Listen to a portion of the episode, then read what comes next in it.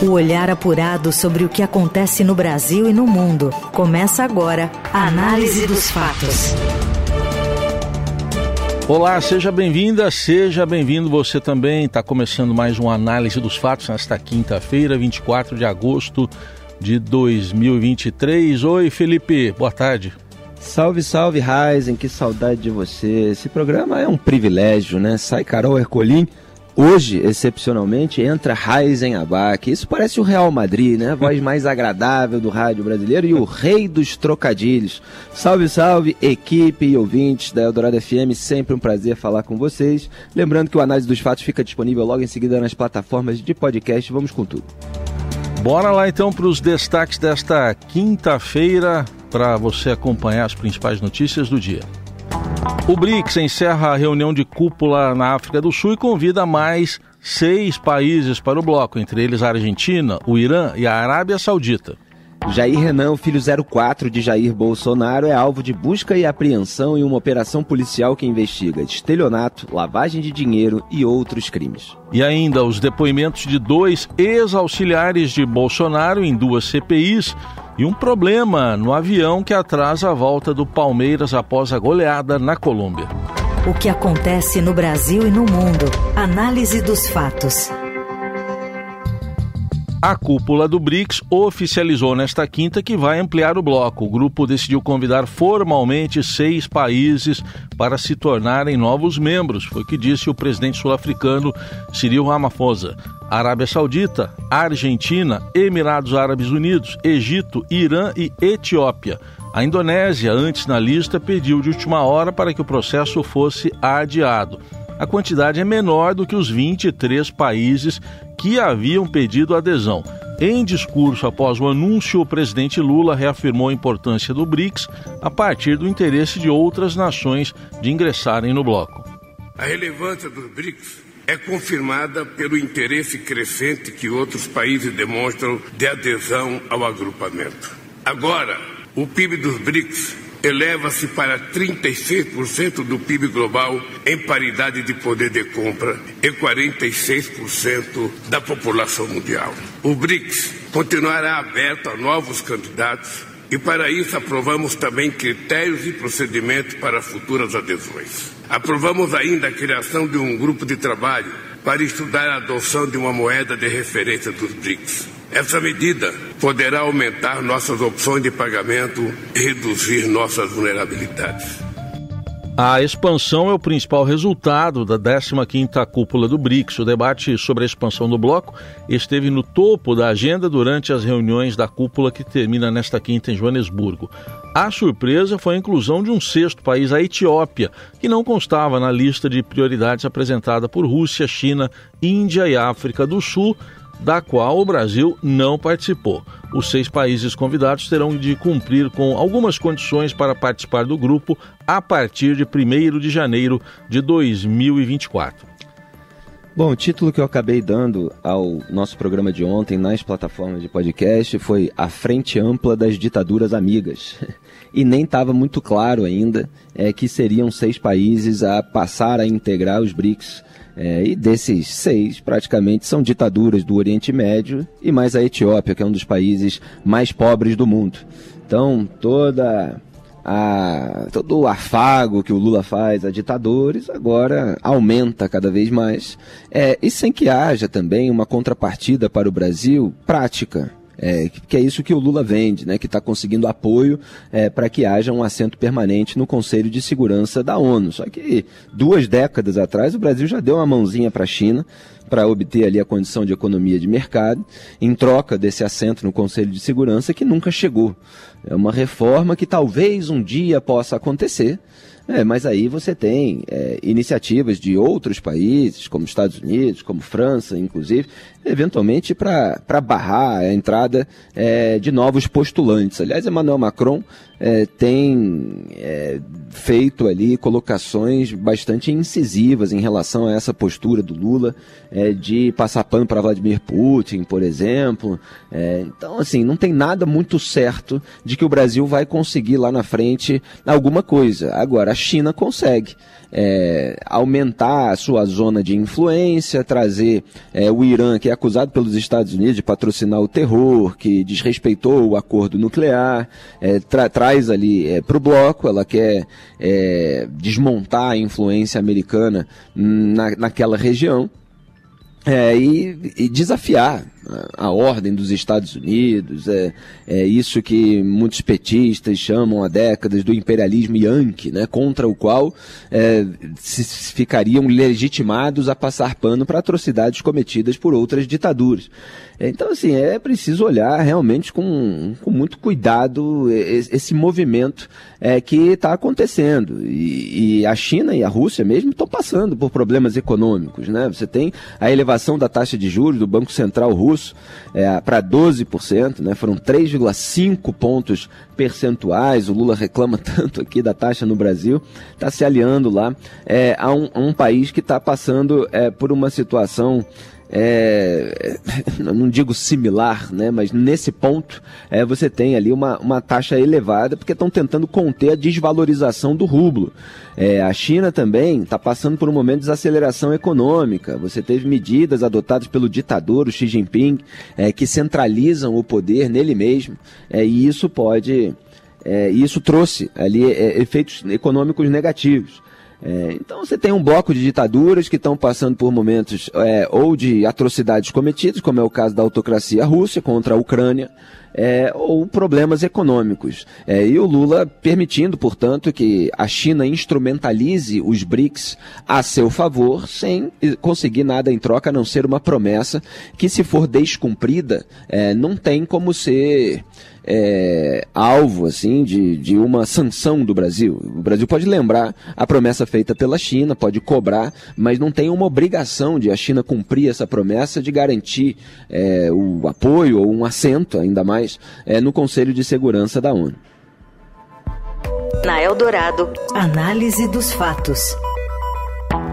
O filho 04 do ex-presidente Jair Bolsonaro, Jair Renan Bolsonaro, foi alvo nesta quinta de mandado de busca e apreensão da Polícia Civil do Distrito Federal. A ação faz parte da Operação Nexum, que investiga um grupo suspeito de falsidade ideológica, associação criminosa, estelionato, crimes contra a ordem tributária e lavagem de dinheiro. Os investigadores cumpriam mandados em dois endereços de Jair Renan, um apartamento em Santa Catarina e outro na área nobre de Brasília. No total, a ação cumpriu cinco mandados de busca e apreensão e dois de prisão, e, segundo a polícia, tinha como objetivo reprimir a prática em tese de crimes contra a fé pública e associação criminosa, além de crimes cometidos em prejuízo do erário do Distrito Federal. Em nota, o advogado de Jair Renan, Admar Gonzaga, afirmou que a ação apreendeu um celular, um HD e papéis com anotações particulares e que não houve recondução do 04 para depoimento. A defesa ainda disse que não teve acesso aos autos da investigação ou informações sobre os fundamentos da decisão. Segundo o Gonzaga, Renan afirmou estar surpreso, mas absolutamente tranquilo com o ocorrido principal alvo da operação é Marcial Carvalho, instrutor de tiro de Jair Renan, suspeito de ser o mentor do esquema. Segundo a polícia, Carvalho já possui registros criminais por falsificação de documentos, estelionato, organização criminosa, peculato, lavagem de dinheiro, corrupção ativa e uso de documento falso, além de disparo de arma de fogo.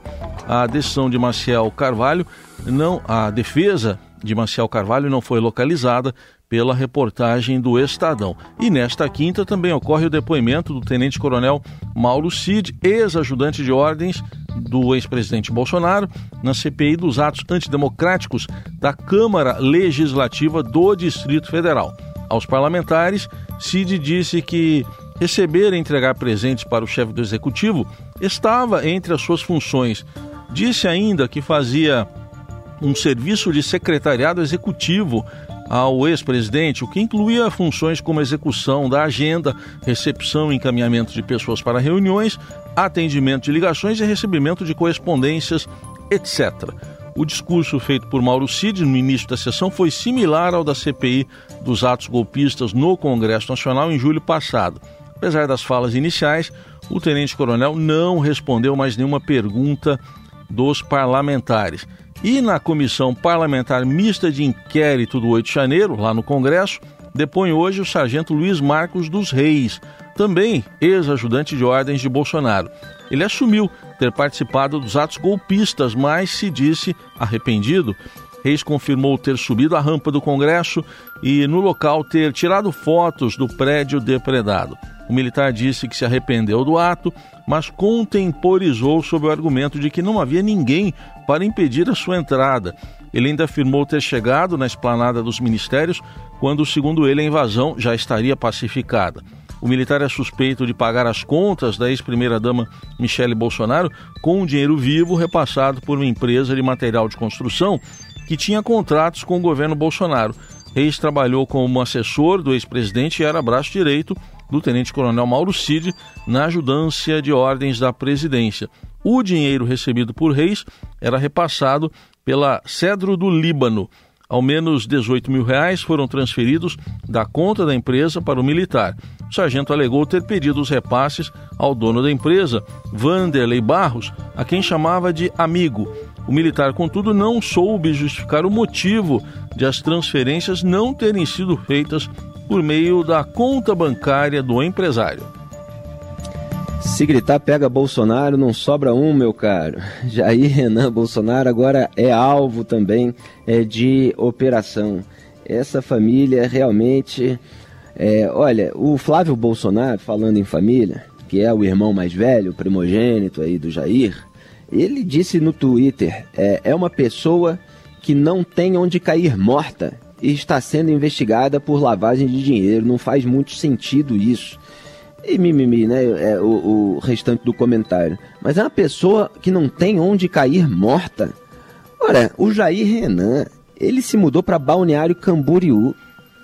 Balneário Camboriú é uma espécie de. é um lugar paradisíaco, né? Um lugar de uma praia linda, é um lugar é, de um sujeito aí que está sempre envolvido com flertes, né? Como é o Jair Renan, a gente vê a família brincando com isso famoso pelas belas mulheres, esse lugar, etc. E ele foi para lá como assessor do senador de Santa Catarina, Jorge Saif, é, do PL, com um salário líquido de R$ 7.600, que somado com a alimentação chega a R$ 9.500.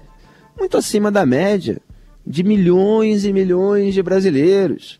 Ainda vive lá em Brasília também, né, quando pode, é, na área nobre. É, quer dizer, é, é um comentário completamente fora da realidade. E os membros dessa família parecem se misturar a pessoas com é, um, é, um histórico é, de. É, como é que eu posso dizer, né? Um instrutor de tiros é, que já tinha uma ficha corrida, né? Pessoas que têm ficha corrida. É, então, assim, é, é, mais um caso. A gente não tem ainda todos os detalhes. A gente sabe que houve a apreensão do celular do Jair Renan. É, mas a gente não tem todos os detalhes sobre esse esquema de empresas de fachada com uso de laranja. Mas o que a polícia está apontando é que eram pessoas que criavam identidade falsa é, para criar uma pessoa jurídica para movimentar dinheiro, é, ocultando eventualmente origem, etc. Só que a gente ainda precisa ter o acesso aí aos autos para ver de onde vinha o dinheiro desse esquema. Mas que essas pessoas que tiveram oportunidade, né? Você tem um pai que foi deputado federal durante quase 30 anos antes de ser presidente da República. O sujeito pode estudar, o sujeito pode procurar um bom emprego, o sujeito pode se, se meter com companhias decentes, é, não está envolvido com esse tipo de gente, mas não, parece que é sempre em busca de todas as facilidades, é sempre é, um, um, trato patrimonialista, aquilo que é público como se fosse privado, e depois fica essa passada de pano aí é, por parte de todo mundo. É, em relação ao depoimento desse sargento Luiz Marcos dos Reis, que era assessor do, do Bolsonaro, é, ele depois na, na CPMI do 8 de janeiro, também um depoimento todo cheio, é, que, que, que, gera muita desconfiança, porque ele transferiu 70 mil reais para o Mauro Cid dois dias antes do 8 de janeiro. não há uma suspeita de que ele possa ter ajudado a financiar, inclusive, os atos golpistas. Mas aí o que, que alegou? Ele alegou que vendeu um carro do ex-ajudante de ordem Jair Bolsonaro. Precisa haver uma investigação, localizar o carro, localizar o comprador, porque senão fica aparecendo aquela alegação inicial do Fabrício Queiroz, outro operador da família, né, que quando é, saiu a movimentação bancária típica dele, disse que não, fazia um rolo de carro e tal. Quer dizer, você tem umas alegações que não ficam é, devidamente comprovadas. Então gera mais suspeitas. Ele foi questionado várias vezes se fez pagamentos em nome do Bolsonaro, da Michelle, aí passou a recorrer ao silêncio. Aí, em determinado momento, ele, ele reconheceu que fez um pagamento do boleto da escola onde estudava a filha do ex-presidente. Aí foi pressionado ali a elaborar e voltou a dizer que ficaria em silêncio. Quer dizer, mais uma declaração que gera uma suspeita, porque, inclusive, o Queiroz, é, pela acusação do Ministério Público do Rio de Janeiro, é, pagava ali é, mensalidade da, do, das filhas do Flávio Bolsonaro. Então, assim, você tem um histórico de atuação muito parecida desse grupo político e que só vai, repito, levantando mais suspeita. A análise dos fatos volta já com a estratégia política do PT para prefeituras paulistas. Você ouve Análise dos Fatos. Sem candidato em São Paulo, o PT vai priorizar a ampliação de prefeituras no Grande ABC. Zeca Ferreira traz as informações. Pela primeira vez em sua história, o PT não terá candidato próprio na disputa pela Prefeitura de São Paulo nas eleições do ano que vem. Assim, o partido do presidente Lula vai priorizar a disputa por prefeituras na região do Grande ABC. Hoje, o PT comanda duas das sete prefeituras da região.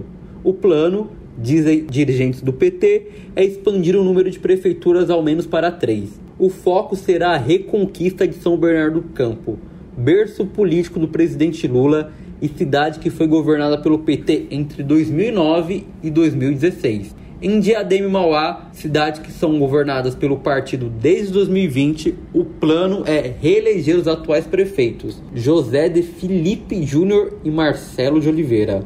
Já em Rio Grande da Serra, o partido deve apoiar a reeleição da prefeita Penha Fumagalli, do PSD. Penha tem se aproximado do Partido dos Trabalhadores desde o início do ano. Por outro lado, o partido deve focar na eleição de vereadores em Santo André e São Caetano do Sul, duas das principais cidades do ABC. Na avaliação de membros do partido, será difícil vencer a disputa pela prefeitura nessas cidades por isso, o foco será na ampliação de nome das respectivas câmaras municipais. Por fim, Ribeirão Pires é outra questão para o PT. Com somente uma vereadora na cidade, o partido ainda avalia se disputará ou não a prefeitura em 2024. É, o Lula fez aquele acordo com o Guilherme Boulos, né? É, trocar os apoios, quer dizer, o Boulos apoiava o Lula na campanha presidencial, o Lula apoiava a candidatura do Guilherme Boulos para a prefeitura de São Paulo, que deve ser disputada com o atual prefeito Ricardo Nunes, já que o bolsonarismo mais radical ali, que era representado pelo Ricardo Salles, acabou recebendo um veto é, do próprio Bolsonaro, dado que o Valdemar Costa Neto do PL, inclusive, é, já tem uma dimensão de que esse radicalismo pode ser prejudicial e quer é, um pouquinho mais de moderação.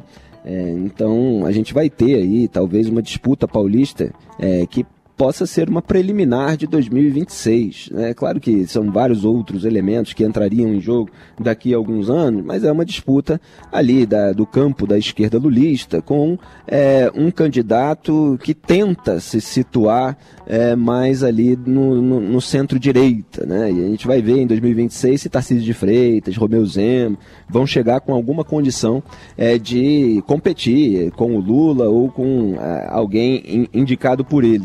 É, então o PT vai ressuscitando aí essa turma da antiga, né, que eu me lembro pelos depoimentos do empreiteiro Ricardo Pessoa, para tentar governar as prefeituras é, do, do interior. Né? É um partido muito capilarizado, é, que tem essa força e sabe distribuir as pessoas é, para manter a máquina funcionando. Análise dos fatos. O avião de Leila Pereira detecta problema e o Palmeiras tem o retorno ao Brasil adiado após a vitória sobre o Pereira também, Deportivo Pereira. Fala, Robson Morelli. Olá, amigos. Quero falar do Palmeiras, da boa vitória sobre o Deportivo Pereira, 4 a 0, praticamente garante a sua classificação para a semifinal da Libertadores, mas nesta quinta-feira o time era para retornar para São Paulo e não pôde, porque o avião da presidente Leila Pereira apresentou algumas falhas de segurança na hora do embarque. Os jogadores tiveram que recuar e voltaram todos para o hotel na cidade de Pereira, onde já estavam hospedados. Isso atrasa um pouco a programação do Palmeiras na sequência do calendário. Domingo, o Palmeiras recebe o Vasco no Allianz Parque pelo Campeonato Brasileiro. O time não sabe ainda como vai voltar da Colômbia para o Brasil. A aeronave está passando por reparos. A aeronave, vale lembrar, que é da presidente do Palmeiras, Leila Pereira, companhia Placar. Ela comprou o avião em Portugal. O avião veio de Portugal para o Brasil e agora ela está colocando à disposição do clube por custos mais baixos do que o Palmeiras gastava, segundo ela alega. O avião também vai ser oferecido para outros clubes a fim de facilitar esse translado de uma cidade para outra, de um país para o outro, no caso de Libertadores e Campeonato e a Copa Sul-Americana. Isso atrasa, claro, a programação do time para a sequência. Hoje eles devem, se permanecer na Colômbia, fazer alguns exercícios mais leves por causa do jogo ontem ontem à noite e a retomada efetivamente ocorreria na sexta-feira com treinos mais pesados na academia em São Paulo. É isso, gente. Falei, um abraço a todos, valeu. É, às vezes eu até acho é, reconfortante é, quando problemas em aviões são detectados e tudo é resolvido com a total segurança é, dos passageiros. Aliás, outro dia eu fui ver um filme, um filme B de ação, assim, com o Jared Butler, né, Alerta Máximo. Ele é um piloto e ele consegue pousar um avião depois de uma série de problemas e tempestades, etc. É, eu acho um pouco reconfortante né, quando acontecem é, problemas, mas tudo acaba é, é, é, se, se resolvendo. É melhor, evidentemente, sem sangue como no filme. Espero que a equipe do Palmeiras esteja bastante segura. A análise dos fatos está terminando aqui. Teve trabalhos técnicos de Moacir Biasi, também comando da mesa de som do Carlos Amaral. Produção, edição e coordenação da minha querida Laís Gotardo. Um grande abraço, Ryzen. Sempre um prazer fazer o programa ao vivo com você. E melhores ouvintes, até amanhã. Valeu, abraço, até mais. Você ouviu Análise dos Fatos. Se você perdeu esta edição ou quer ouvir de novo, acesse radioeldorado.com.br ou assine gratuitamente o podcast no iTunes, Google Podcast, Deezer ou Spotify.